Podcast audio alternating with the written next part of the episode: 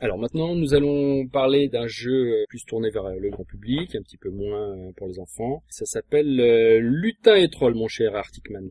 Oui, alors c'est un jeu qu'on a effectivement euh, découvert par le biais de personnes fort sympathiques euh, cet été sur le Flip, hein, le festival de jeux de Partenay, qui permet à deux joueurs de s'affronter. Un qui finira sacré lutin malin, et le deuxième qui finira troll gogol. Alors, parlons du matériel. au premier abord, qu'est-ce que tu peux nous en dire? Alors moi j'ai bien aimé, ça se présente dans un petit sac de toile euh, sur lequel sont gravés en lettres d'or lutin et troll. À l'intérieur on trouve deux jeux de cartes identiques avec un dos différent, un pour euh, un premier joueur, l'autre pour l'autre joueur, qui permet de différencier le matériel très rapidement, et des petits marqueurs de, de vie euh, et de points de victoire. L'esthétique des cartes, moi j'ai particulièrement apprécié cette fois-ci. Elles sont claires, très lisibles, il y a juste une illustration et les, les, points de, de, la carte. Ensuite, c'est un jeu pour quel type de joueur? À partir de quel âge? Alors, ça s'adresse un peu à tous les publics, parce qu'on peut y trouver euh, plusieurs profondeurs de jeu.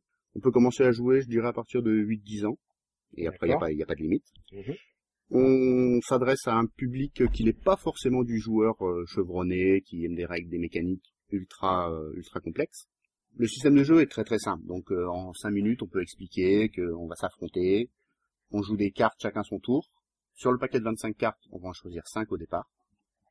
On va les jouer une par une face à son adversaire, qui lui va répondre. Et s'il prend l'initiative, c'est lui qui jouera en premier. en fonction de la force des cartes, on va faire des dégâts à son adversaire ou en prendre. Et à l'issue de ces cinq cartes, on va regarder celui qui a le plus souffert. Son adversaire marquera un point de victoire. On recommencera une nouvelle phase avec cinq cartes. Et cela jusqu'à ce qu'un adversaire obtienne cinq points de victoire, auquel cas il gagne la partie. Et en termes de rejouabilité ou durée de vie, comme euh, certains l'appellent à, ce niveau-là, en fait, on pourrait se dire que comme on a les mêmes 25 cartes tout le temps, c'est pas très intéressant. Mais en fait, je trouve que l'intérêt, c'est justement de rejouer plusieurs fois contre un même adversaire. Parce que c'est là que va entrer en, ligne de compte le côté psychologique et le bluff où on va pouvoir choisir ses cartes en fonction de la façon dont on pense que son adversaire va jouer. Un petit mot supplémentaire sur euh, lutin et troll On peut parler un petit peu des, des mécanismes, même si c'est pas facile sans avoir le matériel sous les yeux. En fait, il y a trois catégories de cartes. Il y a les petits lutins verts, qui vont d'une valeur de 2 à 8.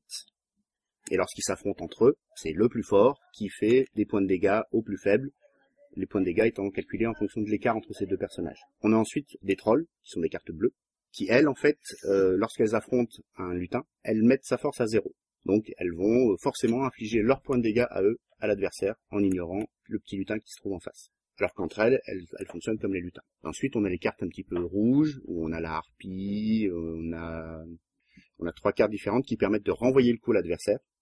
Au lieu de prendre des points de dégâts, on va gagner des points de vie, on va regagner des points de vie par rapport à la carte que nous a joué notre adversaire.